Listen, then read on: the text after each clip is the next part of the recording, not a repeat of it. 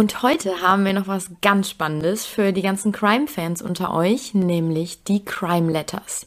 Das sind so Rätselkrimis, so eine Art Escape Game in Briefform, die direkt in euren Briefkästen landen. Und das Coole daran ist, die sind personalisiert. Das heißt, man wird direkt adressiert, mit Namen angesprochen und bekommt dann direkt natürlich das Gefühl, ein Teil davon zu sein.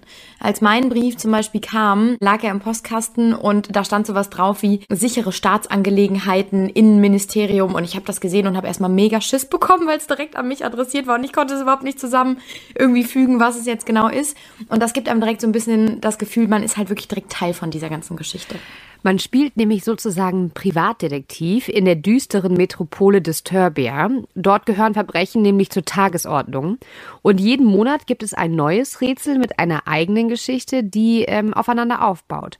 Und dazu bekommt man jede Woche einen neuen Briefwechsel, Zeugenaussagen, Beweisstücke und andere Hinweise. Und am Ende des Monats muss man diese einzelnen Puzzlestückchen zusammengetan haben und dann gibt's die Auflösung. Das Ganze macht super viel Spaß. Fredi und ich haben das ja jetzt schon mal ausprobiert. Ist super abwechslungsreich und hochwertig gestaltet. Aber man muss es auch dazu sagen, es ist wirklich knifflig und nicht so leicht. Aber dafür habt ihr dann zum Beispiel auch die Möglichkeit, euch mit anderen Hobbydetektiven in einer Facebook-Gruppe zu vernetzen und euch gegenseitig Hinweise zu geben. Ja. Ähm, ich finde, es ist auch ein sehr, sehr, sehr spannendes Spiel. Und diese Briefe, die man ja dann bekommt, werden als Abo angeboten, was man monatlich aber kündigen kann. Also man hat keine fixen Laufzeiten. Laufzeiten. Wir haben natürlich auch einen Code für euch. Damit erhaltet ihr 10% Rabatt auf ein Abo und könnt das Ganze einfach mal für euch ausprobieren. Also schnappt euch den Code Dark Secrets, Groß- und Kleinschreibung ist egal und gibt es einfach auf crime-letters.com ein. Und dann ganz viel Spaß beim Rätseln. Einst spielte Boris Becker in Wimbledons legendärem Court Number One und bezauberte die Briten und die ganze Welt. Jetzt sitzt er in Court Number Three des Strafgerichts Southwark Crown Court in Südlondon auf der Anklagebank. Der einzige deutsche Nationalheld muss sich gegen Vorwürfe verteidigen, er habe im Rahmen eines Insolvenzverfahrens den Vollziehern vorsätzlich Vermögen verschwiegen. Die Sache ist ernst. Ihm drohen bis zu sieben Jahre Haft. Und damit herzlich willkommen zu Dark Secrets mit mir, Frederike Goldkamp. Und mit mir, Nina Lenzen. Und wie ihr an dem Intro schon äh, feststellen konntet, geht es heute um Boris Becker. Wir fragen uns nämlich, wie das einstige Tennisass, das Idol der, der vieler Tennisspieler und der Sportler eigentlich des, des Jahres. Jeder kennt ihn. Wie konnte es dazu kommen, dass er plötzlich vor Gericht landet und sich mehreren Vorwürfen stellen muss. Es geht um 24 Anklagepunkte insgesamt. Äh, alle drehen sich tatsächlich um, wie Fredi schon gesagt hat, Insolvenzverschleppung. Ähm, er soll Vermögenswerte in Millionenhöhe verschwiegen haben. Dabei geht es um rund 5 Millionen Euro ungefähr. Aber es geht auch um nicht erwähnte Bankkonten, Bankkonten Luxusimmobilien, Firmenanteile, Aktiendepots. Er soll ähm, einige seiner Pokale und Auszeichnungen nicht in die Insolvenzmasse mit reingebracht haben. Er soll sie irgendwo versteckt haben oder an andere Leute gegeben haben. Außerdem soll er seinen Ex-Frauen Barbara und Lilly noch nach Bekanntwerden der Insolvenz Geld überwiesen haben. Und da reden wir von, äh, im Falle von Barbara bei, von rund 34.000 und bei Lilly über 100.000 Euro. Und ähm, da hat man natürlich die Vermutung, dass das alles bewusst passiert ist, damit er eben all diese Werte und diese Gelder in Sicherheit bringen kann. Ja, aber damit wir das richtig verstehen, wie es überhaupt zu diesem Punkt kommen kann und wieso Boris Becker vor Gericht steht und das wohl größte Match seines Lebens gerade ausfechten muss. Ähm, dafür müssen wir natürlich erstmal schauen, ja, wer ist dieser Mann? Wie lebt er, wie lebte er, wie lebt er weiter und äh, wie konnte es zu all dem kommen? Und da kommen wir jetzt zu meinem Lieblingspart. Also Boris Becker wurde am 22. November 1967 als Sohn von Elvire und Karl-Heinz Becker in Leim geboren. Und sein Papa war Architekt, aber auch eben leidenschaftlicher Tennisspieler und er gründete den Tennisclub TC Blau-Weiß Leim. Und dadurch machte Becker halt im, bereits im Kindesalter die ersten Erfahrungen mit dem Tennissport. Mit gemeinsam mit seiner Schwester wuchs Becker in der Nähe von Heidelberg auf, wo er dann auch später das Helmholtz-Gymnasium besuchte. Ich habe übrigens das Gefühl, dass ganz viele Gymnasien Helmholtz-Gymnasien heißen. Ähm, gut. Im Alter von sieben äh, trat Becker dann dem Tennisclub bei Und was ich auch ganz witzig fand, in Leimen spielte er damals schon mit der Steffi Graf zusammen. Die beiden kennen sich nämlich aus Kindertagen und Steffi war, das erzählte Boris mal, die beste Spielerin bei den Mädels und er war der schlechteste Junge und deswegen mussten die beiden äh, immer zusammenspielen und ich finde das irgendwie ganz witzig, weil die beiden ja dann irgendwann die Tenniswelt äh, erobert haben und in Deutschland zu absoluten Sportstars wurden. Ja, und äh, Boris nach zwei Jahren Struggle äh, gewann er mit neun sein erstes Turnier und mit zwölf Jahren wurde er schon oder kam er schon in die deutsche Auswahl, was einfach extrem früh ist. Und wenn man sich dann mal überlegt, dass nur fünf Jahre später gewinnt er das prestigeträchtigste Turnier der Welt. Weil am 7. Juli 1985 schreibt der 17-jährige Boris Becker Geschichte. Er gewinnt in Wimbledon. Und das hat vor ihm noch keiner noch keiner geschafft und auch bis jetzt nicht. Vielleicht schafft es irgendwann mal Alexander Zverev. Und übrigens, ähm, von dem habe ich heute Nacht geträumt. In, in, ja, in Vorbereitung auf diese Folge habe ich von Alexander Zverev geträumt und er hat Sophia Tomala für mich verlassen. Das muss ich kurz an dieser Stelle erzählen. Herrlich. Also ich habe wirklich, ich habe viel von Wimbledon und Tennis heute Nacht geträumt. Es war sehr schön.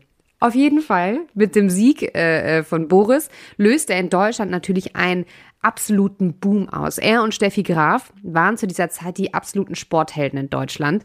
Tennis war die Sportart, und Boris war so, sozusagen ein Held, ja. Und Steffi war irgendwie dann doch nochmal in der Zeit von einem ganz anderen Stern, weil sie ist ja bis heute die erfolgreichste Tennisspielerin aller Zeiten. Und Serena Williams zum Beispiel versucht schon seit Jahren ihren Rekord an Grand Slam an Grand Slam-Siegen zu knacken und schafft es einfach nicht. Und deswegen wird Steffi ja auch nicht ohne Grund die Gräfin genannt. Der große Unterschied, finde ich, zu ihr und Boris ist halt, sie hat es geschafft, ihren Ruf zu schützen, Boris nicht.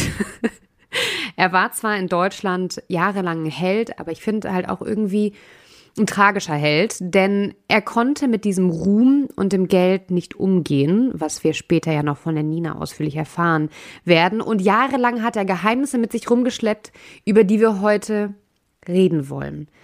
Man muss sich mal überlegen, Boris Becker, 17 Jahre alt, der hat noch nicht mal äh, einen Bartwuchs gefühlt und ist gerade im Stimmbruch und stellt nicht nur den, also wird nicht nur erster deutscher Wimbledon-Sieger, sondern auch der jüngste Wimbledon-Sieger aller Zeiten. Und er war tatsächlich damals für Wimbledon gar nicht gesetzt. Das heißt, er war so eine Art, du kannst halt bei Wimbledon als Profi, entweder du wirst gesetzt, weil du in der, Best, ähm, in der besten Liste relativ weit oben bist, oder du musst dich qualifizieren.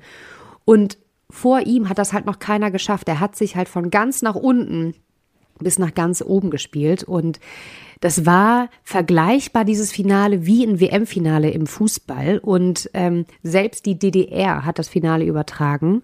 Und es muss einfach für ihn ein unglaublich überwältigendes Gefühl gewesen sein, dass er über Nacht zum Star geworden ist. Er sagt selber, er hat es überhaupt nicht verstanden, was damals passiert ist. Und das glaube ich ihm auch. Weil wenn er damals verstanden hätte, dass er Wimbledon gewonnen hat und was das eigentlich bedeutet, Wimbledon zu gewinnen, dann wäre er vielleicht ein bisschen mit Köpfchen an die ganze Sache rangegangen und vielleicht wäre dann auch alles, was jetzt noch kommt, nie passiert. Er hat einfach nur so als kleine Einordnung damals 25 Millionen an Preisgeld bekommen und man sagt, er hat noch mal 25 Millionen über Werbeverträge und so ähm, verdient. Aber äh, Nina nickt schon. Das ist richtig. Aber wir werden auch gleich noch äh, genauer auf seine Finanzen eingehen. Und also 1999 ähm, hat Becker seine Karriere beendet und er gewann, also er war damals, er zählte immer zu den besten Spielern der Welt. Er gewann insgesamt sechs Grand Slam-Titel, dreimal gewann er Wimbledon.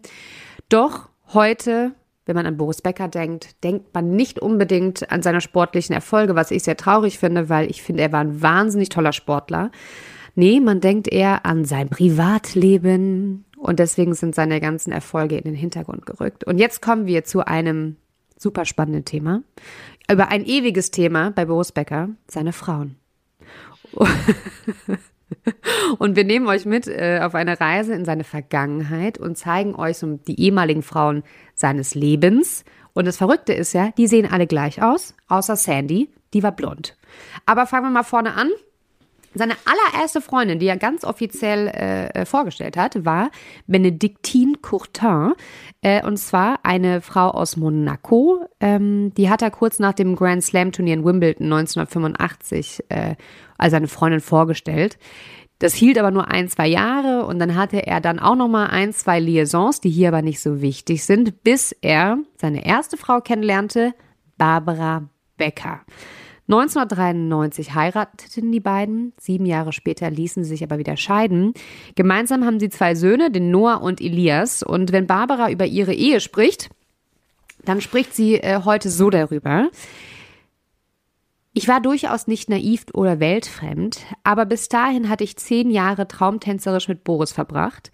Sie war wie in einem Film, sorgenfrei überall umhergereist, habe nie etwas selber organisieren müssen, habe bei allem Hilfe gehabt. Und weiter, ich habe weder gearbeitet, noch Flüge gebucht, noch Checks unterschrieben, geschweige denn Müll runtergetragen oder Wäsche gewaschen.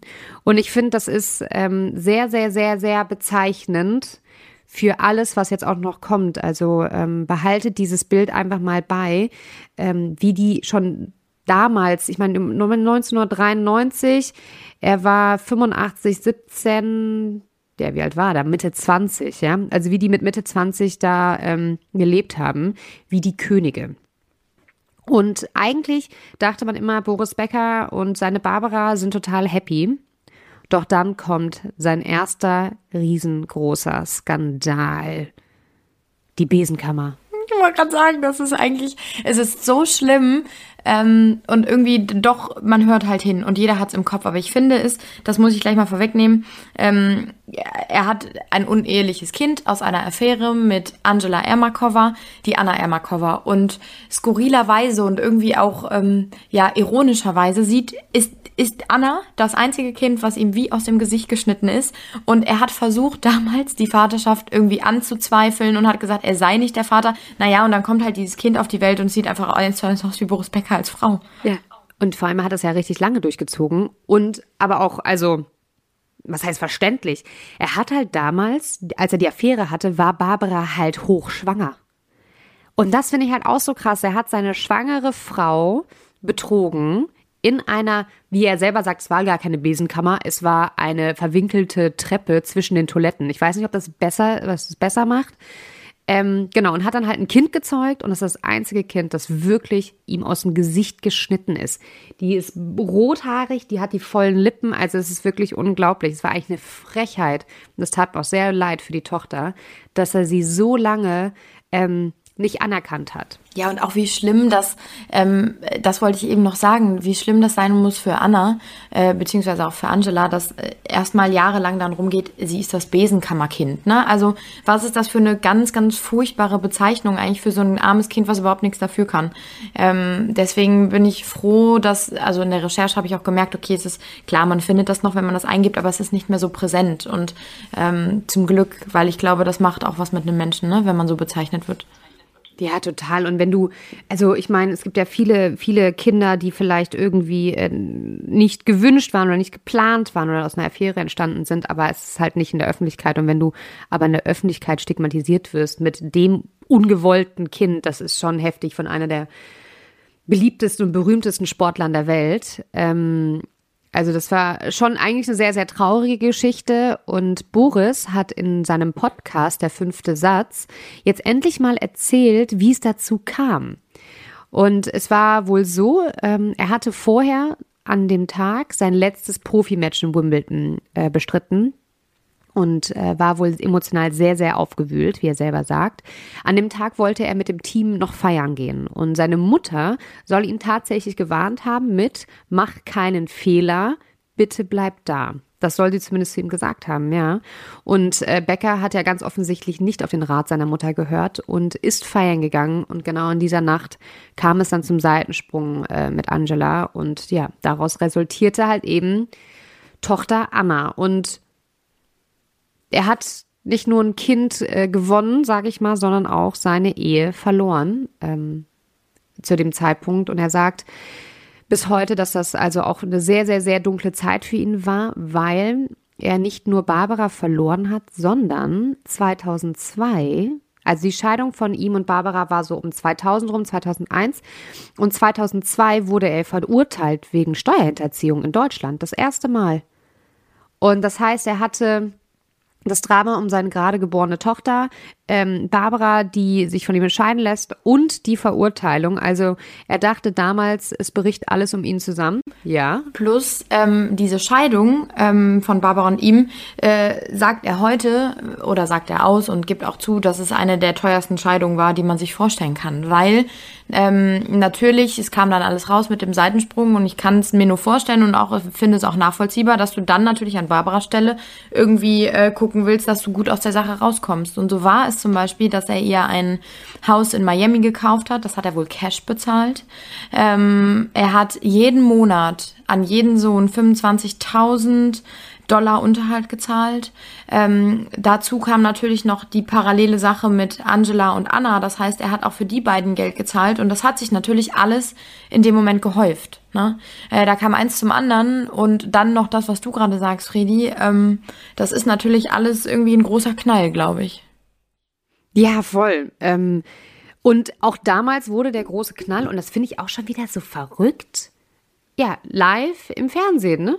Übertragen. Ähm, in der USA tatsächlich konnte man damals live die Scheidung von den beiden äh, verfolgen und wie er halt dann wieder auf der Anklagebank sitzt. Also ich verstehe halt auch nicht, das verstehe ich aber bei Boris Becker grundsätzlich nicht, wieso er alles in die Öffentlichkeit tragen musste. Das hat er ja dann auch später gemacht, ja? Ich habe eine Vermutung, aber ich will dich erstmal ausreden lassen. Nee, sag ruhig. Ich glaube, guck mal, du hast es ja eben schon voll gut beschrieben. Der ist mit, äh, mit so jungen Jahren und dann mit 17 Wimbledon-Sieger und plötzlich auf so ein Podest gehoben worden. Und ich habe ein altes, ähm, altes Interview von ihm gefunden. Da sitzt er da und sagt so, ähm, also blutjung. Man sieht ihm auch an, dass er echt gerade irgendwie gefühlt äh, aus der Pubertät raus ist und ähm, spricht über diesen Sieg und sagt, Sowas wie, ähm, ja, ich kann das gar nicht verstehen, dass jetzt hier alle irgendwie denken, 17, warum denn schon mit 17? Ich hätte es natürlich auch später gewinnen können, aber ich habe das jetzt einfach gewonnen. Also er tut es noch so ab und versteht, glaube ich, dieses Ausmaß noch nicht so sehr. Und dann ist es wahrscheinlich ein schleichender Prozess. Ne? Du bist plötzlich im Rampenlicht. Die ganze Welt kennt dich. Die ganze Welt feiert dich vor allem. Und das ist der, der ausschlaggebende Punkt.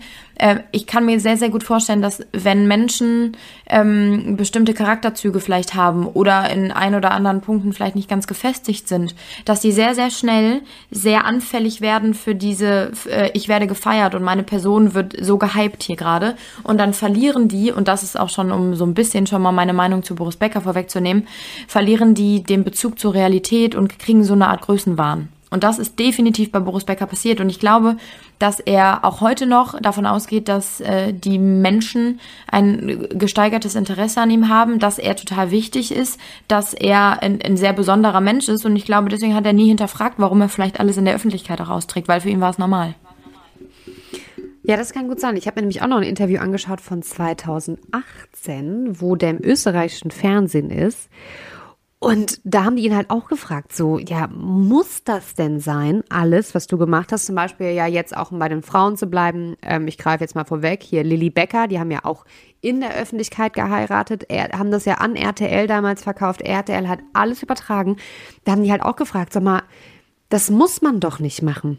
Wieso tust du das? Und ich fand, der hat da gar nicht, äh, er hat halt nur gesagt, ja, das muss man doch als Person. Das ist ja das Leid eines Menschen in der Öffentlichkeit, äh, dass man ja, man kriegt so viele Anfragen und man kann ein Arschloch sein und allen Nein sagen, aber irgendwann sagt man ja gut, okay, lass uns das mal machen. Und dann haben die auch gesagt, ja, aber Steffi Graf hat's nie gemacht.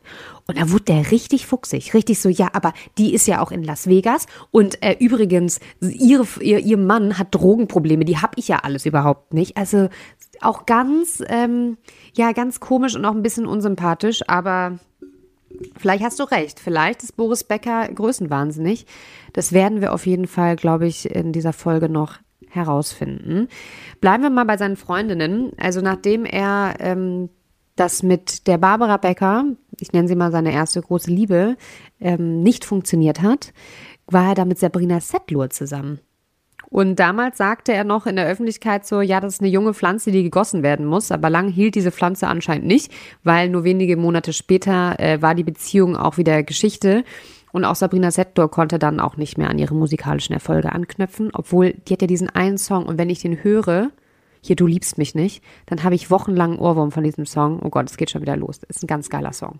Naja, danach war er noch mit Patricia Faramé zusammen, Caroline Rocher, kennt man jetzt nicht großartig, und, die kennt man aber, Sandy Meyer-Wölden, auch die Ex vom Pocher. Und auch bei denen war das irgendwie so, ah, die waren super schnell verlobt, aber genauso schnell war die Verlobung auch wieder vorbei und irgendwie kam es dann zu Uneinigkeiten und es ging offenbar um eine SNS, ähm, weil Sandy hat wohl, war wohl krank in New York und hat damals geschrieben, entweder du meldest dich oder es ist vorbei.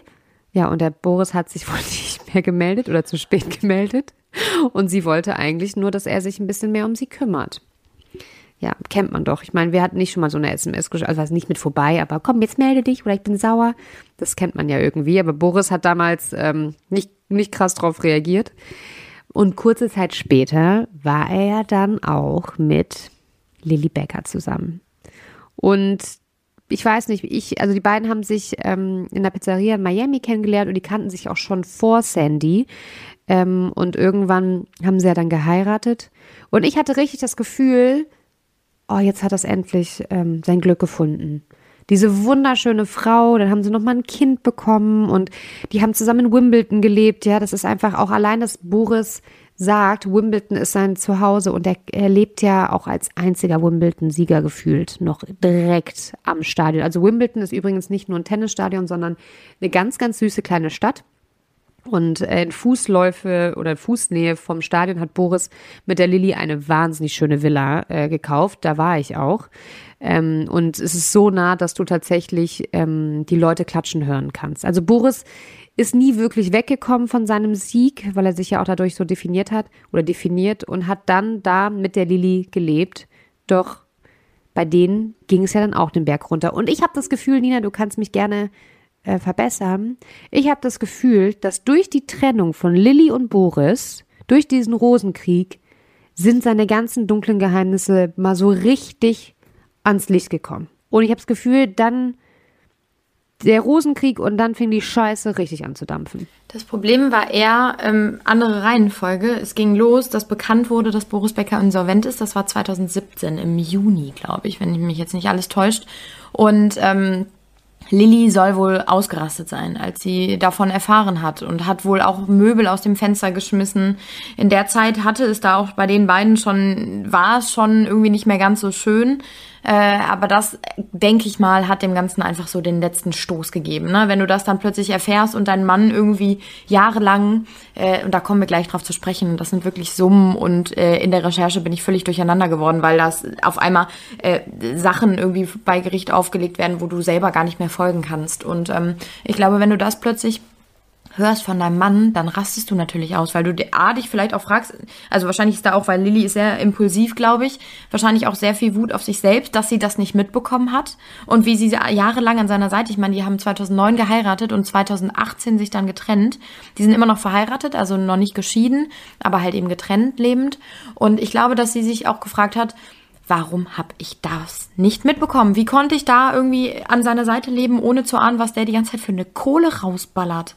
Und, ähm, und was der für, für krumme Dinger hier teilweise macht, ne? Um das schon mal so ein bisschen vorwegzunehmen, weil Boris Becker nicht nur äh, unfassbar viel Geld ausgegeben hat von dem, was er besessen hat, sondern er hat auch einige Zahlungen vermeintlich getan, die äh, nicht ganz so sauber waren.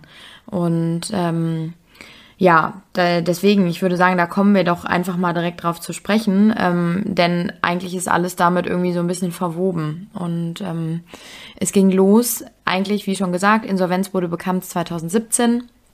Dann äh, war es natürlich äh, lange Zeit, dass erstmal ermittelt wurde und es schleppte, es schleppte sich so irgendwie so dahin. Ähm, aber er wurde halt eben im Juni 2017 für zahlungsunfähig erklärt und er sei nicht mehr in der Lage, hieß es damals, dass er seine Schulden in Höhe von mehr als 50 Millionen Dollar nicht begleichen kann. Und damit wurde das Verfahren eröffnet. Und dann gab es 50 mhm. Millionen Dollar Schulden. Mhm. 50 Millionen. Ja. Also da geht, da geht es natürlich um irgendwelche Kredite, um, um ja, die er nicht mehr begleichen konnte. Aber da wird einem doch schlecht. Also wenn man sich das mal überlegt, was das für eine Summe ist. Also mir wird schon schlecht, wenn mein Konto bei 1,5 im Minus ist, denke ich mir schon, oh mein Gott, 50 Millionen. Aber die Erklärung von Boris dazu kommt noch. Ich werde sie euch noch erzählen. Ähm, dann gab es erstmal so einen kleinen Twist in der ganzen Geschichte. Das war nämlich 2018. Ich weiß nicht, ob, das, äh, ob ihr das euch noch dran erinnern könnt. Denn plötzlich äh, erschien Material und ein kurzes Interview von Boris. Ähm, er war auf dem Weg in die Botschaft der, des Zentralafrikanischen, der Zentralafrikanischen Republik in, in Brüssel. Da lief er dann so ganz, ähm, ganz wichtig tuend in diese, in diese Botschaft rein.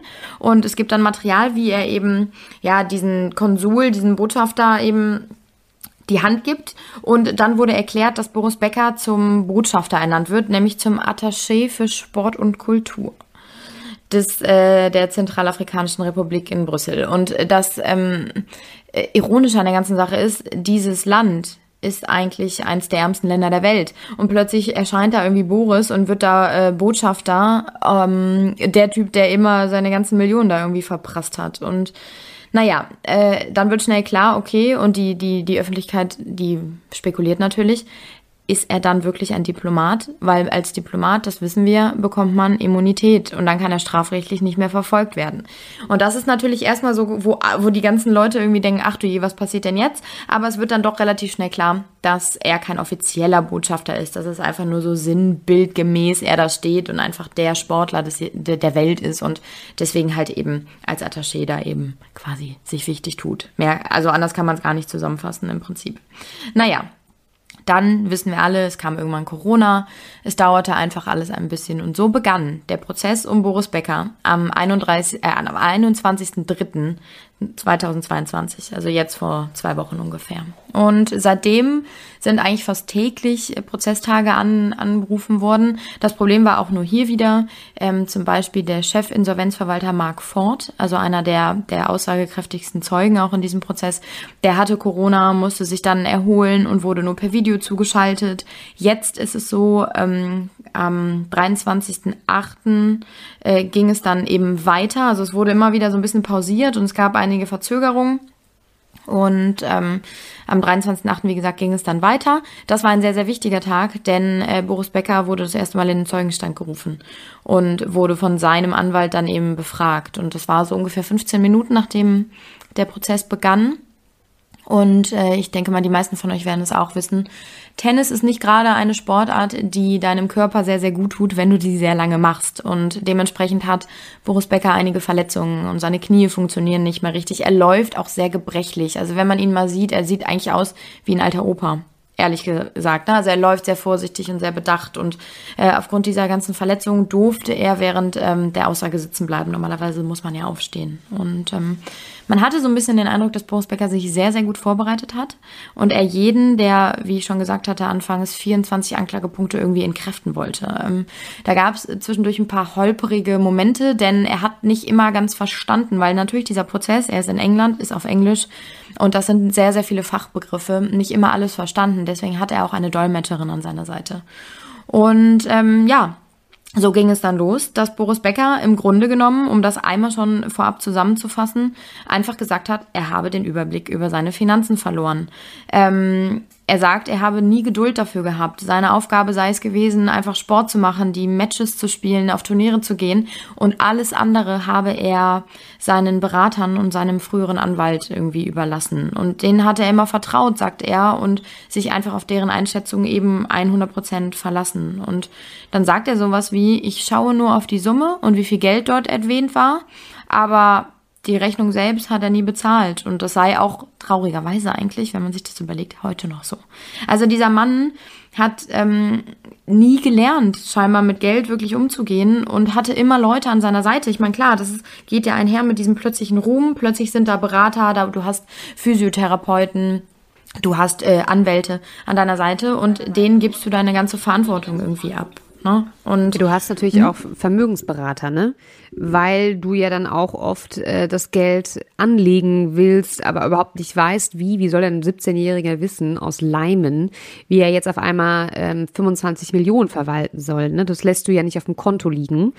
Ähm, das heißt, in der Hinsicht kann ich schon verstehen, dass er viel abgegeben hat. Ich meine, das hat die Barbara ja auch erzählt, aber die, also dass er, er muss ja wirklich alles abgegeben haben. Und das finde ich schon, das finde ich schon erschreckend. Ich finde es auch, ehrlich gesagt, wenn man Boris Becker so von außen betrachtet, ähm, ist er für mich nicht der Typ Mensch, der die komplette Kontrolle abgibt, gerade was die Finanzen angeht. Ich kann mir das beim besten Willen nicht vorstellen, dass er einfach die ganze Zeit nebenher gelaufen ist und er sagt auch sowas wie, er hätte keinen ähm, Zugang zu den Konten gehabt und ihm wäre lediglich ein Taschengeld ausgezahlt worden in Form von Bargeld. Jetzt, sorry Freddy, tu mir mal eingefallen, stell dir mal Boris Becker vor, der Typ, der irgendwie gefühlt von seinem Mindset über allem steht, der der Typ, der Babu schlechthin ist, der stellt sich doch nicht dahin zu seinen Beratern und sagt, ich hätte gerne mal eben 2000 Euro. Nee. Das glaube ich auch nicht.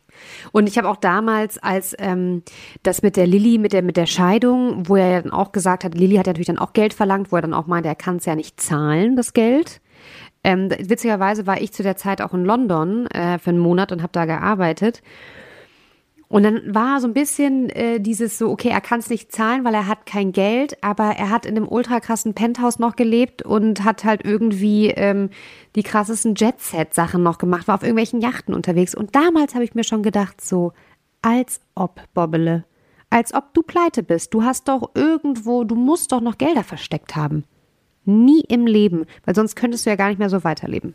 Und das ist, glaube ich, der Gedanke, den die ganze Welt eigentlich hatte. Ne? Man sieht Boris Becker irgendwie ein Luxusleben führen, äh, ständig im Urlaub sein, äh, auf irgendwelchen Yachten unterwegs, ich weiß nicht, an den Hotspots dieser Welt. Und parallel gibt er an, irgendwie keine Kohle gehabt zu haben. Ne? Und äh, das ist halt so eine Textbildschere irgendwie dann am Ende wieder, wo du dich halt eben fragst, wie kann das sein? Naja, aber er hat scheinbar eine Erklärung darauf, denn er sagt halt eben, im Ende, ja, alles haben meine Berater gemacht und ich war einfach dafür da, äh, den Sport zu machen und äh, sagt dann auch, dass er bei seiner aktiven Karriere eben 35 bis 40 Wochen im Jahr aus dem Koffer für den Sport gelebt hat. Klar, dass du dich dann darauf fokussierst und vielleicht nicht jetzt nicht jeden Tag checkst, was deine Kontoauszüge machen, aber er sagt, ähm, ja, dass er wirklich niemals Kontoauszüge und Rechnung gesehen hat. Und das kann ich mir wirklich nicht vorstellen ich auch nicht. Und vor allem, ja gut, mit seiner sportlichen Karriere, aber sorry, der ist mittlerweile 45 Jahre alt, also die ist halt auch schon ein bisschen was her. Und er hat in der Zeit äh, eine Scheidung mit der Barbara Becker hinter sich und Lilly Becker geheiratet. Da muss er ja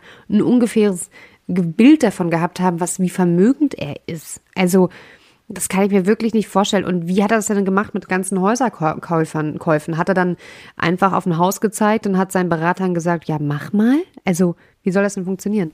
Ja, und vor allem da kommen wir auch schon zu einem Punkt, Fredi, das ist sehr, sehr gut, dass du das ansprichst, weil ähm, äh, ab dem Moment, wo klar wurde, dass er insolvent ist, hat er, äh, muss er ja quasi den Insolvenzverwaltern und Wirtschaftsprüfern alles offenlegen. Ne? Also er muss ja alles dann, äh, alle Konten, alle Depots, die er hat, alle Immobilien und sowas. Und er hat dann eben ein paar Sachen, wie ich das anfangs auch schon gesagt habe, verschwiegen. So zum Beispiel auch ein sehr, sehr ähm, nobles Apartment im Nobelort Chelsea vor London. Ähm, das ist so eine der teuersten Gegenden dort. Ähm, da kann ein Normalsterblicher eigentlich sich gar nichts leisten. Und da soll soll er seiner Tochter Anna ein, ähm, eine Wohnung gekauft haben, äh, an der er sich beteiligt hat für ungefähr 2,5 Millionen Euro. Und alleine das hat er wohl nicht angegeben. Ne? Und ähm, Dementsprechend glaube ich, dass da einiges bewusst lief, dass er mit Sicherheit nicht die komplette Kontrolle über die Kohle hatte, klar. Aber der wird schon gewusst haben, was da, was da passiert. Denn so kommt es auch dazu und äh, da kommen wir eben zu, zu diesen krummen Dingern auch. Er hat, ähm, er hat mehrere Kredite aufgenommen. Und zwar mit einer englischen Bank und äh, auch mit einem Geschäftsmann. Und ähm, ja, diesen Bankkredit, das waren ungefähr 4 Millionen Pfund. Ähm, davon hat er einen Teil ähm, auf sein Schweizer Unternehmen überwiesen quasi, um Steuern bezahlen zu können. Gab Becker an im Prozess. Und dann kommen wir zu diesem riesig, riesig, riesig großen ähm, ja, Wucherkredit quasi mit dem Geschäftsmann, denn er hat sich bei ihm 1,2 Millionen Pfund geliehen mit einem Zins von 25 Prozent. Das ist geistesgestört viel.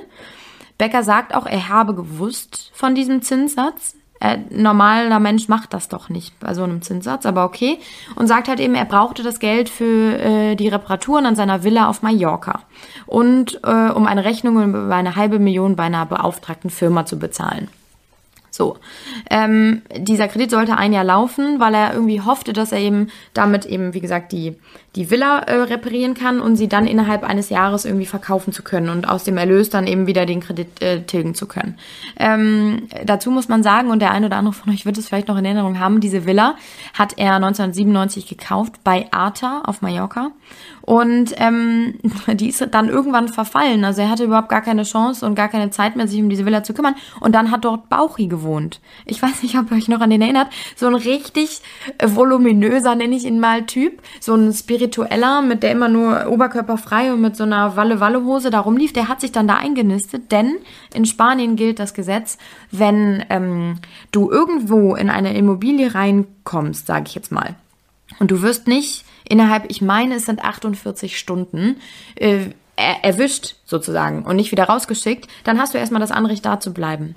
Und so war es, so war es bei Bauchi. Er, ist, er, hat sich da niedergelassen und es ist natürlich erstmal nicht aufgefallen, weil keiner vor Ort war.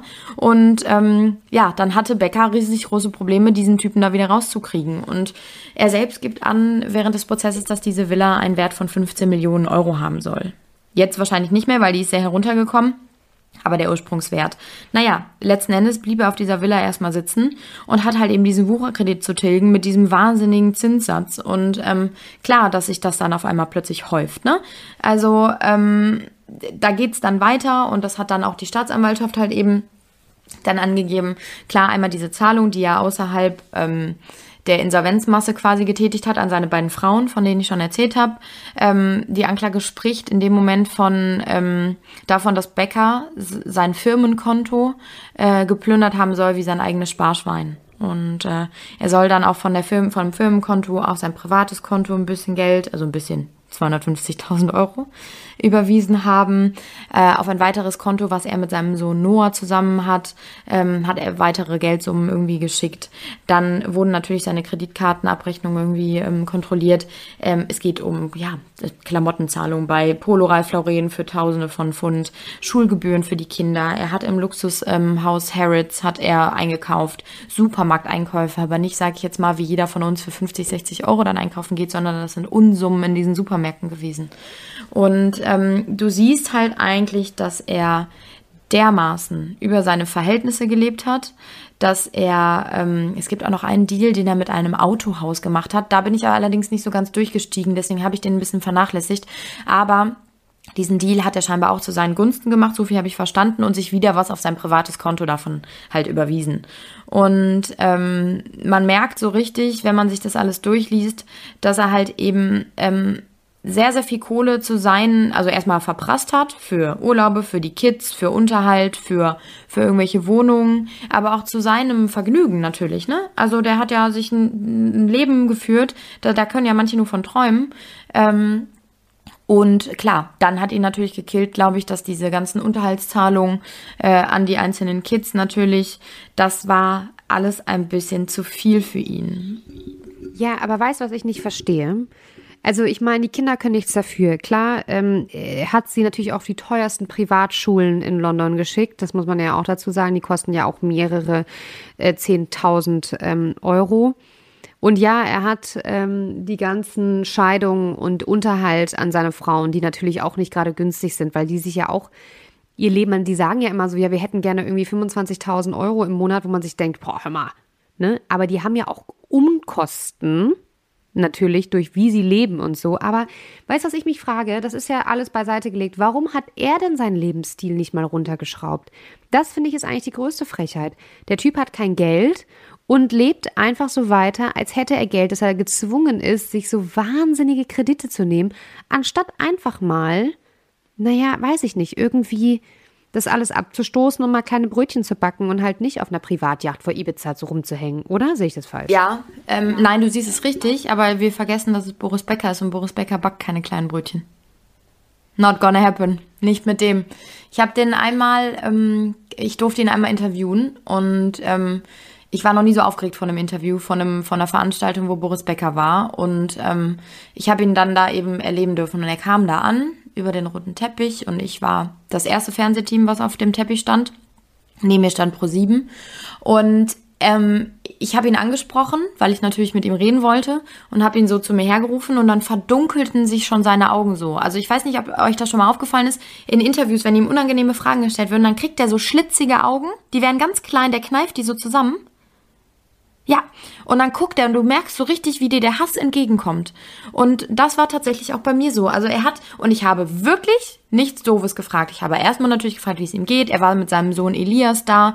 Dazu wollte ich was wissen. Und er wusste natürlich aber, das sind natürlich kleine, nette Fragen zum Einstieg, um mal zu gucken, wie es weitergeht. Und dann hat er auch relativ schnell dann eben, ich kann mich gar nicht mehr dran erinnern, was dann meine Frage war, die eben K.O.-Frage war, aber er hat dann relativ schnell die Reißleine gezogen. Er war aber freundlich zu mir. Und dann habe ich mitbekommen, wie die Kollegin von Pro7 äh, das Interview angefangen hat und sie hat den Fehler begangen, zum Beispiel ihn direkt zu duzen. Sie hat halt gesagt, Boris, bla bla bla bla bla, Frage. So. Und dann verdunkelten sich seine Augen noch viel, viel mehr als bei mir davor. Und er guckte die Kollegin nur an und sagte nur so, ich kann mich nicht daran erinnern ihnen jemals das Du angeboten zu haben. Entweder sie fangen jetzt nochmal ordentlich von vorne an oder wir lassen das hier komplett sein. In einem Ton, der, wo, da kriege ich jetzt noch Gänsehaut. Und ähm, ich meine, er hat ja zwar recht, es ist eine Sache von Respekt und man sieht sich, wenn man sich nicht kennt. Aber jeder andere würde wahrscheinlich sagen, ey, hallo, ich habe noch nie du zu dir gesagt, können wir bitte beim Sie bleiben, wenn man das unbedingt machen will.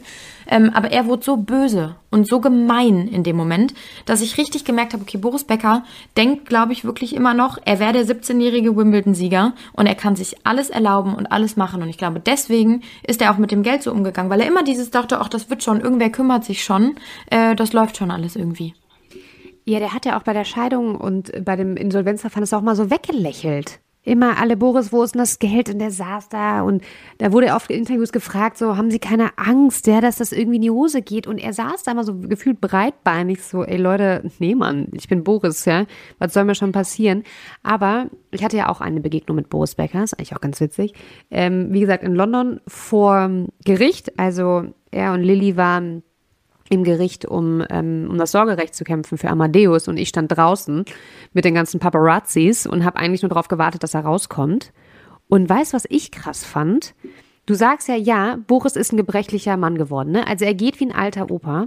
Aber ich hatte ihn ja vorher noch nie gesehen. Und wenn ich ihn im Fernsehen gesehen habe, dachte ich immer, boah, du Alter, du siehst so versoffen aus, so aufgequollen, gar nicht attraktiv. Und dann habe ich ihn live gesehen und ich will jetzt nicht sagen, dass ich ihn attraktiv fand, das nicht. Aber man muss dazu sagen, dieser Mann hat eine unfassbare Aura. Er ist wirklich sehr viel größer, als ich dachte. Also er ist eine richtige Erscheinung immer noch. Und dann kann ich mir schon, ich kann mir richtig gut vorstellen, früher, als er noch so richtig im Saft stand, sage ich jetzt mal noch sportlich war, leck mich am Arsch. Das ist kein Wunder, dass die ganzen Frauen hinter, hinter dem hergeflogen sind. Also wirklich und heute auch immer noch eine ehrliche Erscheinung. Also ähm, wie du schon sagst, res total respekteinflößend auch. Auf eine äh, ja, spannende Art auch. Und ich kann mir gut vorstellen, dass er einem wirklich Angst machen kann. Und ich kann mir aber auch vorstellen, dass wenn dieser Mann ähm, dir wohlgesonnen auf einmal ist und dir eine andere Aufmerksamkeit gibt, so eine nette und nicht seine Augen so knieft, ähm, ja, dass das schon auch für viele verzaubernd sein kann. Und jetzt gerade ist ja auch eine ganz von ihm verzaubert und begleitet ihn ja auch ähm, permanent zu Gericht. Ne? Und das ist auch eine Frau, also ich habe mir die mal ein bisschen näher angeguckt, ich finde die knallermäßig, weil man würde jetzt vielleicht sagen, okay, das ist irgendwie eine, die da jetzt nur den Ruhm will und an seiner Seite irgendwie profitieren will. Nein, äh, sie heißt Lillian, kommt aus einem afrikanischen Inselstaat und ist in einer sehr, sehr wohlhabenden Politikerfamilie aufgewachsen. Also die kommt schon von einem sehr guten Background ist selbst sehr, sehr erfolgreich als Risikoanalystin unterwegs und hat äh, oder soll drei Uni-Abschlüsse besitzen. Und diese Frau ist super smart, scheinbar. Und jetzt jeden Tag an seiner Seite. Und die ist auch eine Erscheinung, wenn man sie sieht. Ne? Ähnlich vom Typ her wieder wie, wie Lilly oder Barbara. Ähm, und sie ist auch schon ein bisschen länger an seiner Seite. Und sie geht jetzt Hand in Hand mit ihm jeden Tag zu diesem Gerichtsprozess und unterstützt ihn da so ein bisschen. Ähm, und ist aber nicht die, die Frau, wo man jetzt sagt, okay, ist so eine kleine Maus an seiner Seite, sondern ich glaube, die hat es halt wirklich auch richtig auf dem Kasten. Ne? Und äh, sie scheint ihm ja da irgendwie Halt zu geben, denn es geht ja letztendlich um seine Zukunft. Denn, wie Fredi anfangs auch schon sagte, ihm drohen bis zu sieben Jahre Haft oder halt eben eine sehr, sehr hohe Geldstrafe. Und was man auch nicht vergessen darf, ist natürlich auch so ein bisschen der Ruf, der noch weiter geschädigt wird. Ne? Und in diesem Gerichtssaal ist äh, Richterin Deborah Taylor heißt sie. Sie ist aber auch bekannt als Richterin gnadenlos, denn ihre Urteile sollen sehr, sehr hart immer ausfallen. Und sie hat anfangs in diesem Prozess auch schon gesagt äh, und die Jury darum gebeten, ähm, von Beckers Berühmtheitsstatus abzusehen. Also dass seine Berühmtheit in diesem äh, Gerichtssaal nichts zu suchen habe, weil sie natürlich Angst hatte, dass, weil Becker natürlich in, äh, in England sehr, sehr beliebt auch ist und die Leute natürlich immer noch an Wimbledon und so weiter denken. Und sie hat eben Angst, dass ähm, die Jury das irgendwie natürlich ihr Urteil so ein bisschen davon beeinflussen lässt. Ne? Und jetzt ist es so, dass halt eben zwei Tage nachdem Boris Becker ausgesagt hat, äh, ging es dann auch weiter und ähm, da verließen Becker und seine Freundin dann sehr, sehr überraschend frühzeitig den Saal, denn es kam heraus, dass zwei der Jurymitglieder Corona haben und da deswegen wurde der Prozess eben unterbrochen. Jetzt mussten dann erstmal oder müssen alle anderen Juroren negativ getestet werden, damit es weitergehen kann. Und jetzt vermutet man, dass am Montag, dem 4.4., also quasi gestern, der äh, Prozess dann eben weitergeht und äh, die darauffolgenden Tage Zeugenaussagen noch kommen, dass am wahrscheinlich Mitte der Woche das Plädoyer der Staatsanwaltschaft erwartet wird. Und äh, wenn dann nicht noch mal was unvorhergesehenes dazwischen kommt, vielleicht bis Ende der Woche schon ein Urteil durch die Jury erwartet wird und dann wird eben noch das Strafmaß äh, der Richterin verkündet. Und ja, es bleibt tatsächlich wirklich dann spannend, ne, was, was da jetzt noch so die nächste Woche passiert. Weil Becker sagte auch schon äh, im, im Gericht, sollte jetzt hier wirklich alles gegen mich laufen, dann habe ich ein Problem. So, und ähm, so wie es aussieht, steht ja einiges irgendwie auf dem Tisch, was gegen ihn spricht. Ähm, und das sind auch keine Kavaliersdelikte meiner Meinung nach, sondern das sind wirklich krasse Summen, mit sehr viel Intention. Und darum geht es ja eigentlich, dass quasi entweder die Staatsanwaltschaft beweisen muss, dass er Vorsatz hatte. Andersrum könnte man auch sagen, dass Becker und seine Verteidigung halt eben beweisen muss, dass er keinen Vorsatz hatte. Aber es gibt ja scheinbar schon einige Zahlungswege und einige, ähm, einige Absprachen, die genau dafür sprechen, dass er halt eben Vorsatz hatte. Ne? Ich finde, ähm, weil du schon gerade sagst, kein Kavaliersdelikt. Nee, ich finde, das ist hochkriminell, was der macht. Das ist komplette, ähm, ich meine 2002 Steuerhinterziehung verurteilt, ja, und anscheinend hat er nicht daraus gelernt. Der hat Gelder versteckt, der hat das Insolvenzverfahren verschleiert, ähm, der hat wahrscheinlich irgendwelche, der Bankkonten auf irgendwelchen Inseln wieder irgendwelche unsauberen Deals gemacht, Gelder hin und her geschoben. Das geht einfach nicht. Das ist verboten und das ist kriminell und ähm, ja, was heißt, also ich hoffe, dass er auch dafür verurteilt wird, muss ich ganz ehrlich sagen. Ich fände, ähm, und ich kann mir nicht vorstellen, dass das nicht wird, weil ich weiß gerade nicht, was für ihn spricht. Und ich finde es unfassbar dämlich von ihm, dass er 2017, als klar war, dass er zahlungsunfähig ist, dass er weiterhin so ein Leben in Sausenbraus gelebt hat. Also wie dumm kann man denn sein? Ja, und auch diese Geldzahlung also an die beiden Frauen. Also ich meine, ähm, wie wie doof kann man sein, dass man denkt, dass das nicht rauskommt. Gerade an die zwei, ja. das sind ja so Schlüsselrollen auch an seiner Seite. Ja. Da hätte ich mir doch irgendwie Person XY lieber ausgesucht, keine ja. Ahnung. Oder äh, genau, oder ähm, das auch, dass er ein Haus in Leimen haben soll von seinen Eltern, wo er nicht weiß, dass er das besitzt und sowas. Also ich finde, das ist alles ein bisschen komisch und für einen Mensch, der in der Öffentlichkeit steht und wo er weiß, dass alle immer auf ihn gucken, kann ich nicht verstehen, dass der weiterhin in so einem ja, Saus- und Brausleben geführt hat, dass er sich nicht ein bisschen ähm, demütiger dann gezeigt hat oder ein bisschen mehr mit Reue. Und ähm, wie du, du, ja gut, wahrscheinlich, weil wie du schon sagst, Nina, Boris Becker backt keine kleinen Brötchen, aber dann, ähm, wenn er schon all in geht, was er ja auch mal von sich sagt, also er sagt ja immer, ich wenn, dann gehe ich all in und dann spiele ich das Match auch zu Ende und gebe alles, was ich habe. Ja, dann muss er vielleicht aber auch damit rechnen, auch wirklich alles zu verlieren.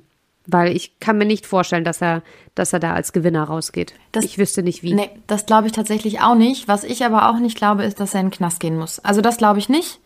Ich glaube, dass er eine, eine fette Geldstrafe bekommen wird.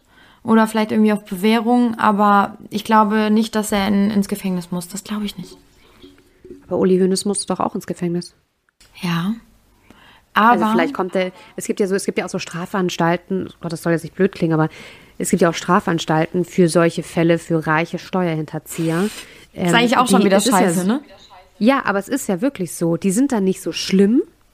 Ähm, dann hast du da dein Zimmerchen. Ja, da hast tagsüber kannst du raus und musst halt nachts zum Pennen dahin. Und ähm, ich weiß das deswegen so genau, weil ein Bekannter von meinem Papa, hm, ähm, der saß tatsächlich in so einem Knast. Also wirklich sehr entfernter Bekannter. Der beste Freund. Ähm, es war dein Papa. Ja, ja, Nein, den, den kennt.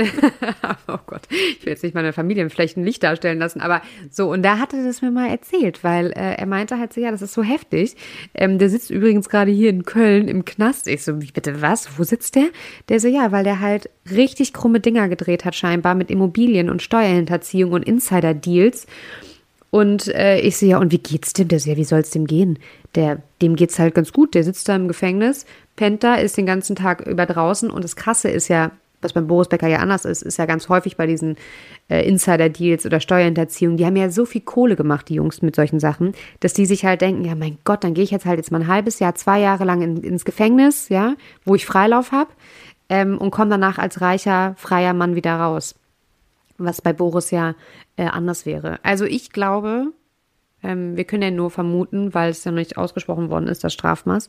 Ich vermute, er kommt in genau sowas, dass er ähm, nachts ins Gefängnis muss ähm, und noch eine Geldstrafe. Das ist jetzt so mein. Ich bin sehr gespannt. Deal. Was glaubt ihr denn? Was meint ihr? Muss er ins Gefängnis? Wenn ja, vielleicht auch wie lange? Oder kriegt er nur eine saftige Geldstrafe, von der er nicht weiß, wie er sie bezahlen soll, weil er keine Kohle mehr hat? Ähm, oder beides? Was ist eure das Schlimme Vermutung? halt wär, Das Schlimme halt an der, an der Geldstrafe. Weißt du, was das Schlimme daran wäre? An der saftigen Geldstrafe, wovon er sich nicht erholen kann. Ähm, dass seine, seine Kinder und so drunter leiden werden. Weil die Schulden werden ja bleiben. Irgendwer muss die ja zahlen. Und er kann sie ja nicht zahlen. Das heißt, Wer zahlt die denn dann? Nee, weißt du, was ich glaube eher? Da wird wieder so ein, weil der Name Boris Becker wird sich auch weiterhin gut vermarkten. Und wenn der, sagen wir mal, der kriegt eine Geldstrafe, was meinst du, was die ganze Welt an einem, an einem Interview mit dem interessiert ist? Und da werden die nicht nur 2000 Euro für hinblättern, sondern mehr. So, alleine davon kriegt er dann Kohle, da kann er schon mal einen Teil davon bezahlen. Dann hat er den nächsten Werbedeal. Das sind natürlich dann sehr fragwürdige Deals, aber denkt doch einfach mal drüber nach, wie oft man im Fernsehen irgendwie Check 24 oder was ist das, wo Becker Werbung für macht. Der nimmt sich ja selber so ein bisschen auch aufs Korn, dass er dann sagt, hätte ich die Deals mal lieber vorher gecheckt. Ha, ha, ha, ha. Also spricht auf seine, seine, seine, seine Insolvenz an und ich glaube, dass das auch weiter, da, da wird sich irgendein Fuchs, irgendeine Marketingagentur wieder überlegen, ach, den Bäcker nehmen wir, komm, der zieht. Ähm, und dann kriegt er dadurch wieder Kohle und dann stottert er das wahrscheinlich peu à peu ab. Ich bin sehr, sehr, sehr gespannt. Und ich bin gespannt, was ihr sagt zu unserem Bobbele. Bunga Bunga Boris. Ja, stimmt, Bunga Bunga. Bum Bum Boris. Bum Bum Boris, stimmt. Bunga Bunga war Pedusconi. Ja, genau. Boom Boom Boris. Aber tatsächlich hieß er ja nicht Boom Boom Boris wegen seinen ganzen Frauen, sondern weil der immer ähm, bei, bei, weil er die immer so schnell Schachmatt gemacht hat. Bei den Spielen. Man könnte auch das andere eher denken, finde ich. Ja, voll. Das habe ich immer gedacht. Aber das kam ja nach seinem Wimbledon-Sieg, den er übrigens mit einem Ass verwandelt hat, liebe Leute. Ein Aufschlag für die Götter, mhm. der einfach nicht retourniert werden konnte. Also guckt euch das an. Ich habe mir fast das ganze Finale bei YouTube angeschaut. Es ist doch sehr spannend. Glaube ich. So, und dann freuen wir uns auf eure Meinung dazu und wünschen euch einen schönen Tag. Genau. Tschüss. Tschüss.